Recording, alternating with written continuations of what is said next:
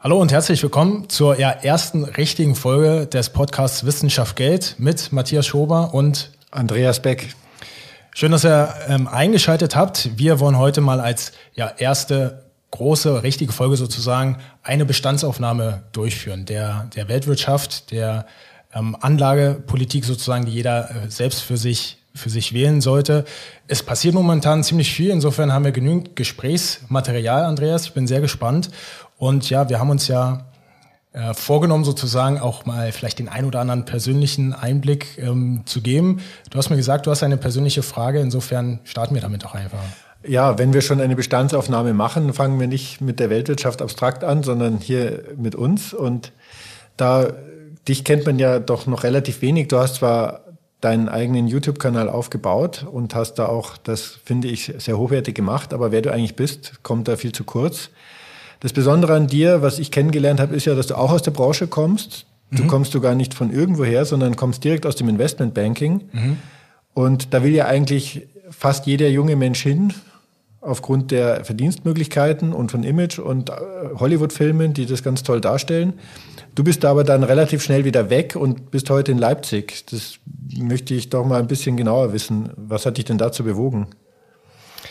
Also ich bin äh, aus der Investmentbank weg 2015 tatsächlich, ähm, um ein Jahr auf Weltreise zu gehen. Also das war, das war eigentlich Katastrophe. Das habe ich dort auch niemandem erzählt. Ähm, es ging, ich war dann mit einem Kollegen essen und der hat gesagt, du, ich habe gehört hier von einem Banker, der macht irgendwas Soziales oder so. Wir sind tatsächlich, ich bin mit meiner jetzigen Frau nach Südafrika gegangen und habe dort ähm, in einem Waisenhaus gearbeitet weil ich einfach ja irgendwie was anderes machen wollte. Wieso bin ich überhaupt zum Investmentbanking gekommen? Ähm, ich wollte immer wissen, wo das große Geld eigentlich hingeht. Also mir ging es gar nicht darum, ins M&A oder so Unternehmensfusionen mit zu begleiten, sondern ich wollte immer mit Notenbanken sprechen, weil ich wusste, dort wird das große Geld sozusagen hin und her geschoben. Und ich hatte durch verschiedene ja, Stationen einfach das Glück, Anfang 20 dort gewesen zu sein. Wir hatten dort dann, als ich in der Schweiz war, ähm, ein, ein Portfolio in einem Projekt von 500 Milliarden Franken. Und wir haben tagtäglich mit der Fed, mit der EZB, mit der Bank of Japan gesprochen. Und das fand ich so spannend, dass ich aber dann gesagt habe, ja, irgendwie weiß ich jetzt, wie der Hase läuft. Ich war jetzt irgendwie da und jetzt möchte ich eigentlich gerne weiter. Und ähm, ja, da war die Verdienstmöglichkeit gar nicht so im, im Vordergrund. Und ja, deswegen hat es mich dann nach Leipzig ver verschlagen, immer gegen den Strom sozusagen, nicht Richtung, Richtung Zürich, wo ich herkam, sondern dann nach Leipzig, hatte auch private Gründe und deswegen bin ich jetzt ähm, ja, sehr stolz, auch in Leipzig zu sein. Ja, finde ich wunderbar. Wann warst du das letzte Mal in Leipzig? Ähm, auf einem Kongress, den du organisiert hast für Kapitalanleger Stimmt, von Versicherern. Nein, ähm, aber ich kann es gut nachvollziehen. Also bei mir ist es auch so, am Ende, wenn man sich damit beschäftigt, wie unsere Gesellschaft eigentlich funktioniert und ähm, wie Wirtschaft funktioniert, dann sieht man halt, welcher dominante Motor im Hintergrund in der Finanzindustrie läuft. Und für mich als Mathematiker ist es dann sehr spannend, weil der im Wesentlichen modellgetrieben ist. Mhm. Und insofern also wenn man so ein Fable hat für Theorie und so, dann ist es schon ein Feld, wo man sich sehr ausleben kann. Und obwohl es so abstrakt ist, hat es einen direkten Einfluss auf die real existierende äh, Wirtschaft und das real existierende Leben. Und insofern bin ich auch im Asset Management gelandet, jetzt nicht, weil mich Geld interessiert, sondern einfach die Modelle dahinter haben mich interessiert. Mhm. Und äh, das ist auch heute noch so. Mhm. Also ich kann es gut nachvollziehen, deinen Weg. Und ich habe angefangen bei einer Rückversicherung für Lateinamerika zu arbeiten zwei Jahre und dann wollten die mich nach Santiago de Chile schicken. Meine Frau wäre sogar gegangen. Die überraschenderweise fand die die Idee gar nicht so schlecht, aber ich fand die wirklich schlecht, die Idee. Also ich verlasse Bayern nur unter Zwang. Und, also ein ähm, überzeugter Bayer. Ja. ja. Okay. Äh, ja, ich mag halt die Berge und die Seen und so. Und dann. Verständlich. Ähm, ja, dann bin ich, dann habe ich mich relativ früh selbstständig gemacht und bin in die Beratung von Asset Managern gegangen und dort insbesondere zeitsensitives Risikomanagement, also die Frage, wie man liquide Wertpapierportfolios managt über verschiedene Fristigkeiten. Und in dem Zuge bin ich dann auch wieder weiter rumgekommen. Also wir haben Banken beraten bis nach Malaysia runter. Und ähm, ja, dann irgendwann habe ich das auch gesehen und jetzt mache ich nur noch selber Asset Management in einer kleinen, feinen Indexkapital, nur professionelle Gegenparteien. Also wir beraten keine Privatanleger. Mhm. Aber so hat die Reise dann auch irgendwann zu seinem Ausgangspunkt zurückgeführt. Aber ich bin auch schon ein Stück älter als du. Ähm, wir wollen ja trotzdem den Leuten auch äh, Finanzcontent äh, bieten. Wollen wir mal starten mit der aktuellen Bestandsaufnahme? Es passiert viel. Ähm, ich habe jetzt einen, einen Zeitungsbericht gelesen. Da, da stand, jetzt muss ich mal ähm, zitieren, gerade es ging darum, dass über 800 Großinvestoren weltweit befragt wurden, wie sie ihr Portfolio im Jahr 2023 steuern. Und 59 Prozent dieser Anleger überdenken weltweit ihre Portfolios entweder aktiv, definieren neu und schichten um oder drücken den Reset-Knopf für ihre Portfolios, was auch immer das heißt. Ähm, wie schätzt du die aktuelle Lage ein? Wir haben weltweit Zinserhöhungen gehabt in der Schweiz ähm, auf Niveaus, wo wir schon ewig nicht mehr waren.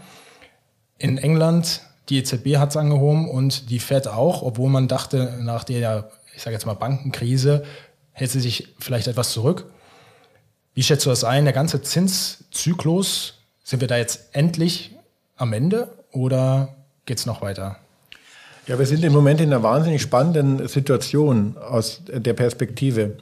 Also es gibt einen Konsens bei professionellen Investoren, dass die Inflation vorübergehend ist und dieser Konsens ist auch sehr vernünftig.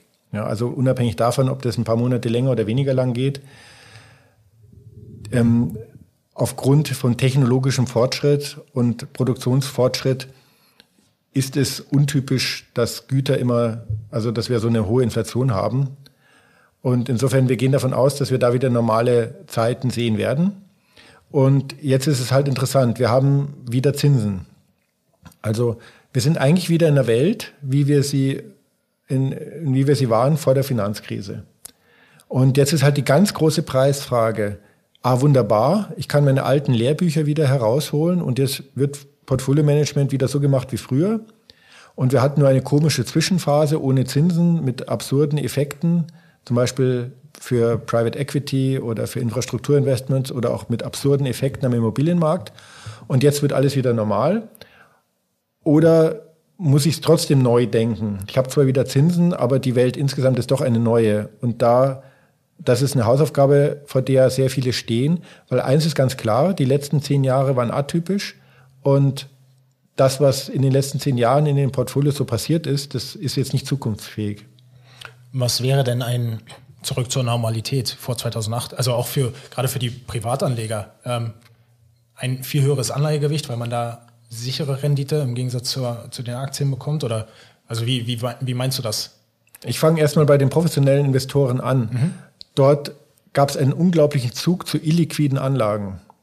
Also man hat keine ordentliche Erträge mehr bekommen aus Zinsen.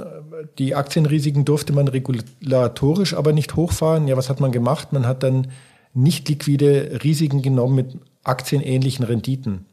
Das klingt absurd, ist es auch, weil am Ende hat man halt in Wertpapiere investiert oder in Anlagen investiert, die kein Marktrisiko haben, weil sie keins ausweisen. Also die keinen Marktpreis haben täglich und dann schwanken sie auch nicht, einfach ja, weil es keinen Marktpreis gibt. eigentlich, oder? Ja, genau. Also es gibt halt keine Kursschwankungen, weil es keinen Kurs gibt. Ja, herrlich. Ne? Aber in Wirklichkeit weiß ich halt nicht, was ich wirklich für ein Risiko habe. Und da ist sehr viel Geld reingewandert. Und das liegt jetzt auch da drin, kommt auch so schnell nicht mehr raus. Und da haben wir eine absolute Schieflage. Also ich sage mal als Beispiel im Private Equity Sektor. Der wird ja oft sehr gehypt.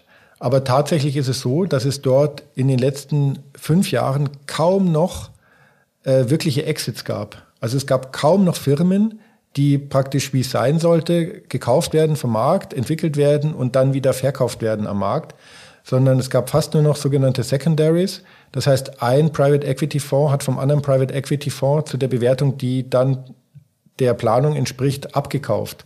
Also zum Teil sogar von der gleichen Gesellschaft. Fonds 7 kauft von Fonds 6 die Assets und weist das als Gewinn aus. Da haben wir eine solche Schieflage und da haben wir auch noch kaum Korrekturen gesehen, selbst im Venture Capital Bereich nicht. Und da ist jetzt haben wir einen Bereich, wo einfach jetzt die Luft rausgeht. Und der Privatanleger, der Privatinvestor, der hat eigentlich das gleiche Spiel in klein am Immobilienmarkt. Wir haben am Immobilienmarkt extrem stark steigende Bewertungen gehabt, die geradezu absurde Niveaus angenommen haben, also mit Netto-Mietrenditen von unter zwei Prozent. Mhm. so dass ich eigentlich nicht einmal mehr die Abschreibung damit äh, refinanzieren konnte. Aber es sah halt toll aus. Es konnte nur steigen. Es ist immer gestiegen und es ist noch weiter gestiegen und es ist noch weiter gestiegen. Wohnungsknappheit und die ganze Presse hat sich drauf gestürzt. Und jetzt, jetzt kippt auf einmal dieses Spiel. Und das ist ein schönes Beispiel, um zu lernen, wie sozusagen das gleiche Risiko und das gleiche Asset ganz unterschiedlich aussehen kann. Weil wenn ich mir jetzt zum Beispiel den Immobilienmarkt anschaue, dann kann ich den über ein marktgängiges Papier betrachten, zum Beispiel über die Vonovia-Aktie. Das sind 550.000 Wohnungen. Und dann sehe ich, die hat seit ihren Höchstkursen 65 Prozent verloren. Also 65 Prozent hat ein Immobilienunternehmen verloren, welches 550.000 Wohnungen besitzt. Das ist erstmal eine Ansage. Auf der anderen Seite gibt es Immobilienfonds, die als wie geschnitten Brot an Privatanleger verkauft werden, offene Immobilienfonds, die haben überhaupt noch nicht reagiert im Kurs. Die haben immer noch Gewinne ausgewiesen. Warum? Ja, weil die keinen Marktpreis bilanzieren müssen. Da kommt einmal im Jahr der Gutachter übertrieben formuliert und bestätigt, ja, ja, die Immobilie ist so viel wert. Und wie entsteht der Wert der Immobilie? Nicht aus dem möglichen Verkaufspreis, sondern aus dem Cashflow. Also sind die Mieten stabil und so weiter, dann reicht es schon, dass ich da keine großen Abwertungen vornehmen muss. Und so habe ich jetzt das gleiche Risiko in zwei verschiedenen Hüllen. In der einen Hülle habe ich schon 65 Prozent Verlust. In der anderen Hülle habe ich immer noch keine Volatilität und eine gerade Kurslinie. Und jetzt ist natürlich die Preisfrage, was ist denn jetzt wirklich riskant, wenn ich jetzt reingehe? Und die dritte Welt sind dann die privaten Immobilien, die bei ImmoScout etc. gehandelt werden. Da haben wir auch noch gar keine wirklichen Kursverluste im großen Stil. Also sind die Preise etwas zurückgegangen. Aber Dafür ist der Handel eingebrochen. Es gibt kaum noch Umsätze bei 0815 Wohnungen. Ja, was habe ich jetzt da für ein Risiko? Was habe ich da eigentlich für einen Preis? Also man sieht, das gleiche Asset kann ganz anders ausschauen, je nachdem, wie es verpackt ist. Und da ist viel in die falsche Richtung gelaufen, wo eben über die Verpackung Portfoliooptimierung betrieben wurde und diese Verpackungen, die zerlegt es jetzt. Wo, wo hättest du es denn rational die letzten zehn Jahre gehabt? Also wie hätte das ausgesehen? Zum Thema Immobilien haben wir noch einen spannenden Gast in einer der folgenden Sendungen, ähm, wo wir das nochmal ganz genau anschauen. Wo, wir, wo hätte es denn eigentlich liegen sollen? Es gibt nichts Besseres als die liquiden Märkte. Auch wenn die übertreiben, habe ich dort eine transparente Datenbasis und ich habe die höchste Rechtssicherheit und ich kann am einfachsten breit streuen. Mhm. Und da gibt es einfach den Anleihen- und den Aktienmarkt, Punkt. Und das reicht aber auch. Also ich kann der Weltwirtschaft Fremdkapital zur Verfügung stellen oder ich kann ihr Eigenkapital zur Verfügung stellen.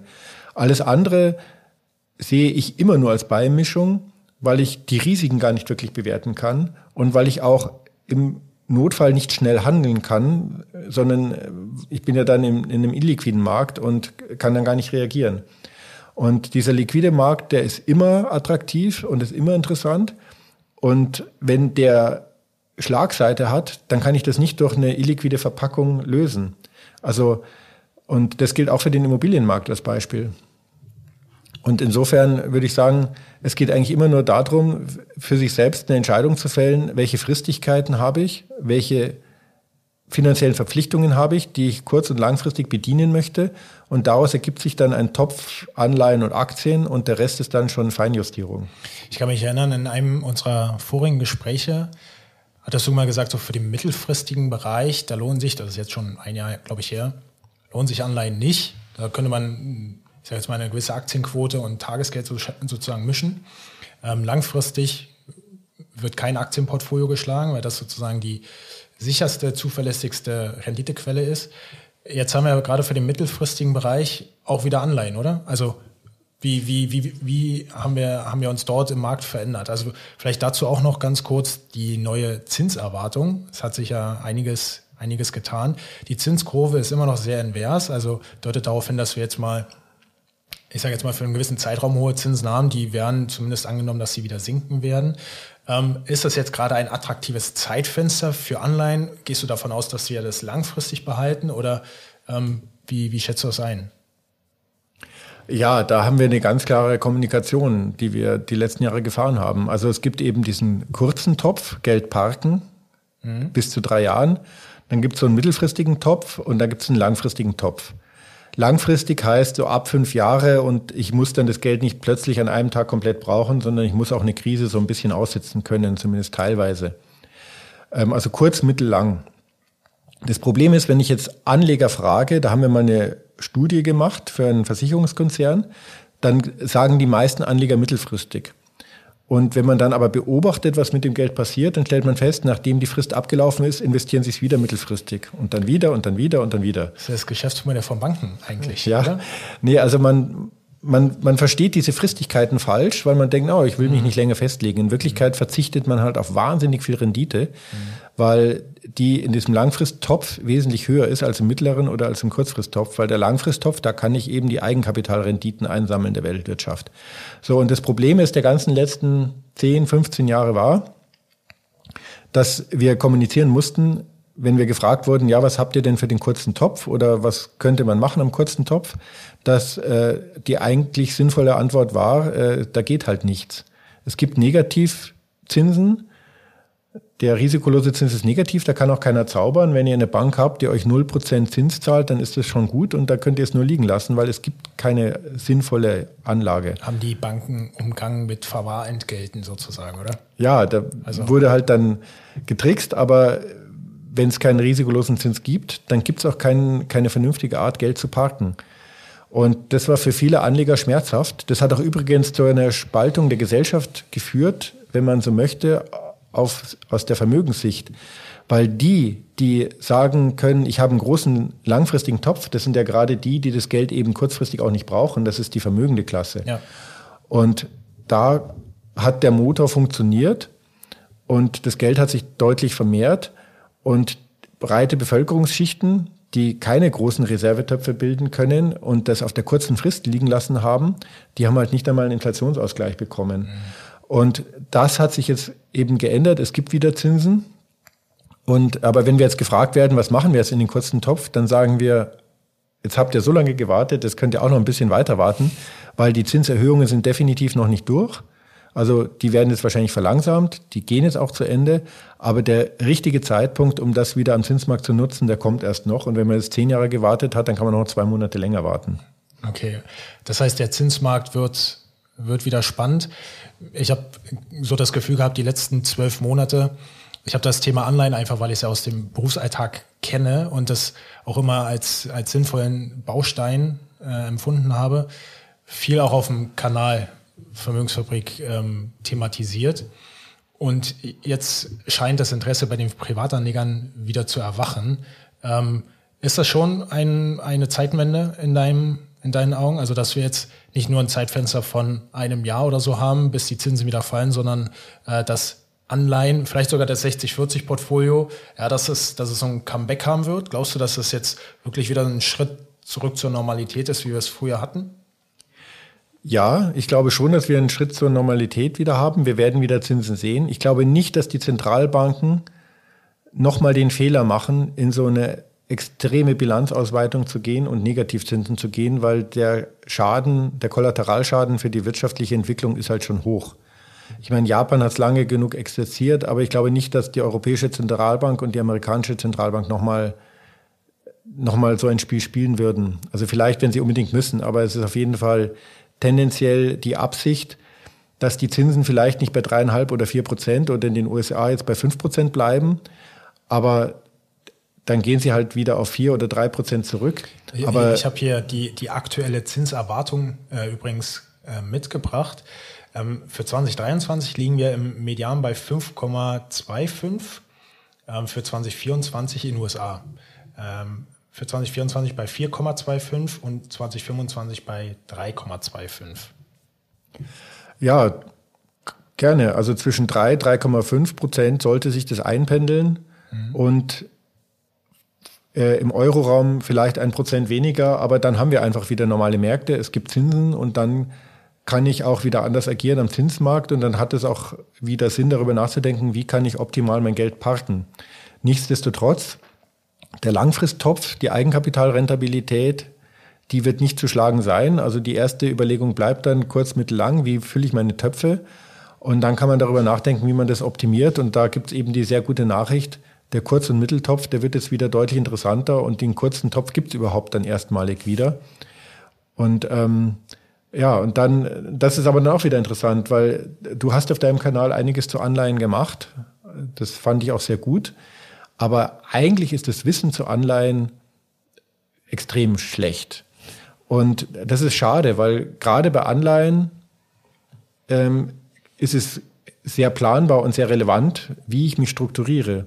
Also man muss ja überlegen, so ein Anleihenportfolio ist ja nicht ein Aktienportfolio, wo ich eine völlig unsichere Erwartung habe. Welche Unternehmen haben in zehn Jahren welche Gewinne und wie entwickelt sich dies und jenes? Das ist ja am Aktienmarkt ein ganz offenes Spiel. Und da kann man Börsenbriefe schreiben und kann alle möglichen Prognosen machen. Das ist ja beim Anleihenportfolio überhaupt nicht der Fall. Ein Anleihenportfolio ist insofern ganz primitiv. Ich habe die Umlaufrendite der Anleihen. Punkt. Ich habe bestimmte Fälligkeiten. Und die einzige offene Frage, die ich habe, ist, inwieweit Ausfallrisiken zuschlagen. Also ich habe vielleicht nach unten hin eine Unsicherheit, aber nicht nach oben. Wenn du buy and hold bist, also wenn du es von Anfang an kaufst und bis zum Ende hältst, ansonsten hat man natürlich Effekte wie letztes Jahr 2022, wo auch mal AAA-Staatsanleihen um 30 Prozent korrigieren, wo sich vielleicht der bisher nicht so geneigte Privatanleger für, für Anleihen schon wundert, wie, wie kann das sein? Oder bei der 100-jährigen Österreich zum Beispiel 60 Prozent. Ja. ja, also diese Extremsituation, dass sich die normalisiert hat, dass die so eingeschlagen hat, das ist jetzt auch in diesen Daten drinnen. Aber das ist überhaupt nicht repräsentativ jetzt für die Zukunft, weil dieser Zinsschock, der liegt jetzt hinter uns und wir reden jetzt eben darum, ob man noch 25 Basispunkte mehr oder weniger erhöht. Aber natürlich richtig, ich kann auch ein aktives Management auf der Zinskurve spielen. Ich meine, eigentlich ist das ja der professionelle Teil mhm. unserer Branche. Mhm. Die ganzen äh, Versicherer und etc., da wird ja hochprofessionell gearbeitet in der Hinsicht und da kann man auch etwas machen.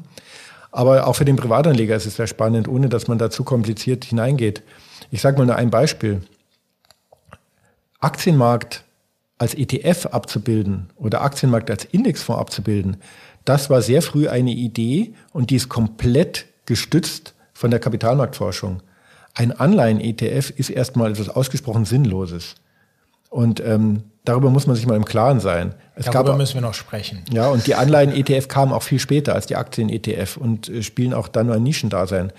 Also der Aktienmarkt funktioniert anders und auch ein Aktienmarktindex, der hat eine ganz andere Logik als so ein Anleihenindex. Und das ist etwas, womit Privatanleger jetzt das erste Mal konfrontiert werden, weil es das erste Mal wieder Zinsen gibt und man sich hier Fragen stellen kann, wie man investiert. Und da haben wir auf jeden Fall spannende Themen. Ähm, was ich auch immer wieder gefragt wurde in Kommentaren oder in E-Mails, ähm, Unterschied Anleihen, Festgeld. Ähm, findest du Festgeld erstmal grundsätzlich einen adäquaten Ersatz? Also das ist wirklich eine häufig gestellte Frage gewesen, einfach mal auch aus dem Bau heraus. Naja, Festgeld ist ein Kredit, den ich der Bank gebe. Und den Vorteil, den ich jetzt habe, ist, dass ich eine Einlagensicherung habe. Mhm. Ähm, kann man auf jeden Fall machen. Jetzt ist es aber so, die Bank gibt mir das Festgeld ja nicht zum Spaß, sondern die nimmt das Geld und investiert es dann in Anleihen. Genau. Und das heißt, die hat dann einen Gewinn, den sie daraus zieht. Ja, warum soll ich den der Bank geben? Das kann ich auch selber machen. Mhm. Also der Zinsmarkt, der bietet viele Möglichkeiten und sozusagen, wenn ich mein Geld auf dem Konto liegen habe oder im Festgeld habe, dann nimmt diese Möglichkeiten halt jemand anders wahr. Und da ist halt die Preisfrage, ähm, sollte, also lohnt es sich nicht auch jetzt bei den neuen Zinsniveaus, mich ein bisschen damit zu beschäftigen als Anleger und dass ich da die eine oder andere Chance vielleicht selber wahrnehme. Jetzt haben wir viel über Anleihen gesprochen. Nochmal zurück zur, zur, zur, äh, zum Aktienmarkt. Wie, wie, wie glaubst du, geht's, geht's weiter? Bist du optimistisch? Ist es dir egal, weil es sowieso langfristig oder weil ich glaube, viele Zuhörer denken sich, oh ja, äh, sehr unsichere Lage, äh, was, was wird mein, mit meinem Aktienportfolio passieren? Also ich beantworte es zuerst emotional. Wenn mich jetzt jemand anspricht, also wir beraten keine Privatanleger, aber ich komme ja nicht umhin, ab und zu angesprochen zu werden. Ja, soll ich jetzt investieren oder nicht? Dann frage ich, dann frage ich immer nur, macht es jetzt gerade Spaß zu investieren? Fühlt sich gut an? Und dann sagt jeder natürlich nein. Und dann sage ich, super, dann ist es wahrscheinlich ein guter Zeitpunkt. Weil genau so ist es, weil so denken ja alle. Allen fällt es im Moment schwer. Jeder denkt sich, naja, die Volatilität ist so hoch, so viel Unsicherheit, da warte ich noch ein bisschen. Ja gut, also dann sind eben die Aktien in der Märkte, Aktienmärkte in der Regel niedrig bewertet, weil es gibt halt wenig Käufer. Und wenn sich dann irgendwas auflöst und es gibt vielleicht ein paar positive Überraschungen, dann wollen halt alle kaufen, dann bin ich halt meistens dann wieder zu spät dran. Also emotional gesehen würde ich sagen, es ist auf jeden Fall jetzt ein guter Zeitpunkt, weil es macht eben keinen Spaß. So rein rational ist es so, das Risiko sinkt halt so oder so nur über die Zeit, weil es gibt kein Timing, gut oder schlecht. Das Risiko sinkt nur über die Zeit und je länger das Geld investiert ist, umso länger arbeitet es, umso früher komme ich aus dem Risiko. Sodass also aus beiden Perspektiven nichts gegen den Aktienmarkt aktuell spricht, auch wenn die Stimmung so schlecht ist oder vielleicht gerade weil die Stimmung so schlecht ist. Mhm. Würdest du sagen, wir sind gerade in einer Krise? Naja, das messen wir ja.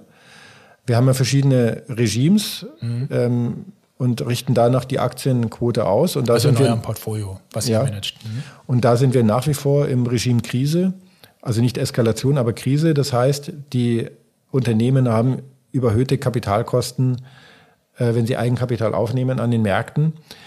Jetzt ist es immer so eine Gesamtschau auf die Weltwirtschaft. Es gibt natürlich einige Branchen, die relativ leicht an Kapital kommen im Moment, zum Beispiel Rüstungsfirmen. Mhm. Andere kommen extrem schwer an Kapital, zum Beispiel Banken. Aber im Schnitt haben wir sozusagen ganz klassisches, eine ganz klassische Phase der Eigenkapitalknappheit oder Krise, wenn man es so nennen will. Eine Krise muss nicht immer spektakulär sein. Eine Krise kann auch sein, dass es einfach mal volatil seitwärts läuft. Und seitwärts laufen heißt ja, erstmal, die Unternehmen werden immer billiger, weil die Unternehmen arbeiten ja weiter die mhm. erwirtschaften jeden Tag Gewinn. Und so eine Seitwärtsbewegung ist dann auch eine Rebewertung des Marktes. Mhm. Also Aktien perspektivisch in zehn Jahren, wenn man es wieder braucht mit dem Anlagehorizont, machen Sinn, weil Weltwirtschaft äh, läuft weiter sozusagen. Aber neues Thema, liebe Zuhörer, beschäftigt euch mit Anleihen. Ähm, da werden wir wahrscheinlich auch noch das ein oder andere äh, Gespräch zu führen, bin ich mir sicher. Ähm, ansonsten, genau, ähm, ja, hast du noch ein, ein Fazit sozusagen für, für, die, für das nächste Quartal beispielsweise? Was ist jetzt auch mit der Bankenkrise? Sollte man sich Sorgen machen oder ähm, sollte man sich einfach mit dem Thema ja. Anleihen beschäftigen? Also wir haben jetzt gar nicht über die Bankenkrise gesprochen, aber das hat auch einen guten Grund, weil die Bankenkrise... Wenn wir uns beide keine Sorgen machen. Ja, die hatte technische Ursachen. ja und die sind gelöst.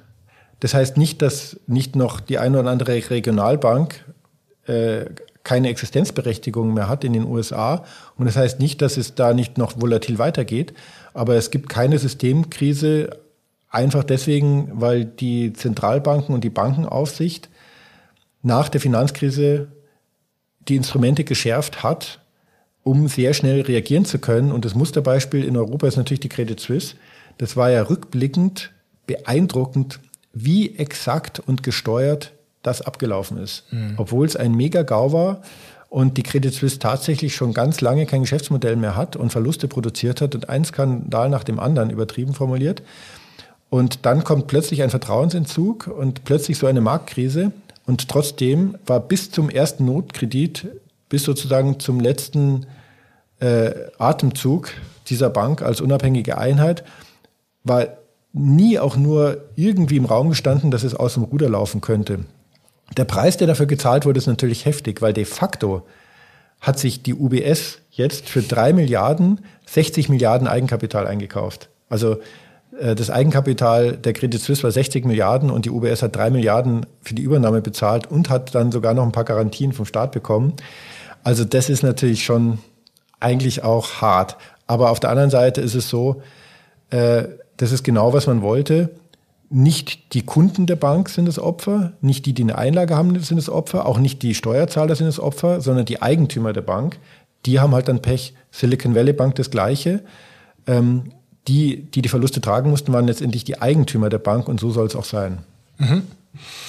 Dann, ja, wir haben noch viele Themen, äh, aber eins nach dem anderen. Insofern, ich freue mich auf die äh, nächsten Sendungen, nächsten Gespräche. Eine letzte Frage. Jetzt äh, haben wir gesagt, Banken kommen schwerer an Eigenkapital. Du hast ja auch ein Zockerdepot äh, oder ein Zockerportfolio. Ja. Gehst du jetzt all in bei Deutsche Bank und Co.?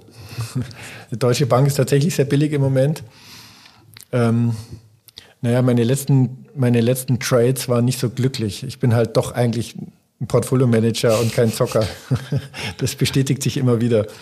Da müssten wir eigentlich so ein so ein Live-Depot hier eröffnen für, für den Podcast, wo wir einfach mal zeigen, wie schlecht wir eigentlich handeln können oder traden. Ja, aber ich, also in meinem Kollegenkreis, man diskutiert ja dann auch am Feierabendbier immer mal rum. Jeder zockt ja so ein bisschen, wenn er im Finanzmarkt ist und auch einen tiefen Einblick hat in die ganzen Daten und alles, dann kommt man nicht drum rum. Es ist ja immer wieder absurd und dann zockt man halt ein bisschen. meinen Kollegen jetzt auch nicht besser als mir. Also es gibt ein breit gestreutes, prognosefreies Portfolio, das funktioniert, da kann man sich drauf verlassen und alles andere ist auch nicht besser als Fußballwetten. Ich glaube, wenn die Fußballtrainer der Bundesligisten Toto spielen, dann sind die halt auch nicht besser wie der normale. Und so, so ist es hier auch. Ja. Okay, liebe Zuhörer, ähm, falls ihr bei YouTube auf uns aufmerksam geworden seid, dann geht auf jeden Fall zu den gängigen Podcast-Plattformen, weil dort gibt's gerade auch die bilateralen Folgen. Ähm, schreibt uns trotzdem gerne über die anderen gängigen Medien oder über die Websites, falls ihr Themenwünsche habt, falls ihr auch äh, Wünsche für das Format habt. Und dann freuen wir uns, wenn ihr uns auch auf diesem Format begleitet. Geht auf jeden Fall jetzt ähm, zu den Podcast-Plattformen Andreas und ich experimentieren jetzt einfach. Für uns ist das auch Neuland. Insofern freuen wir uns auf eine gemeinsame Reise, oder? Und dann bis zur nächsten ja, Folge. Und wir sind dankbar um jede Rückmeldung, jede Kritik, auch gerne äh, Wünsche, welche Themen behandelt werden, auch wenn sie nicht direkt mit Geld zu tun haben, also auch Richtung Wirtschaftspolitik.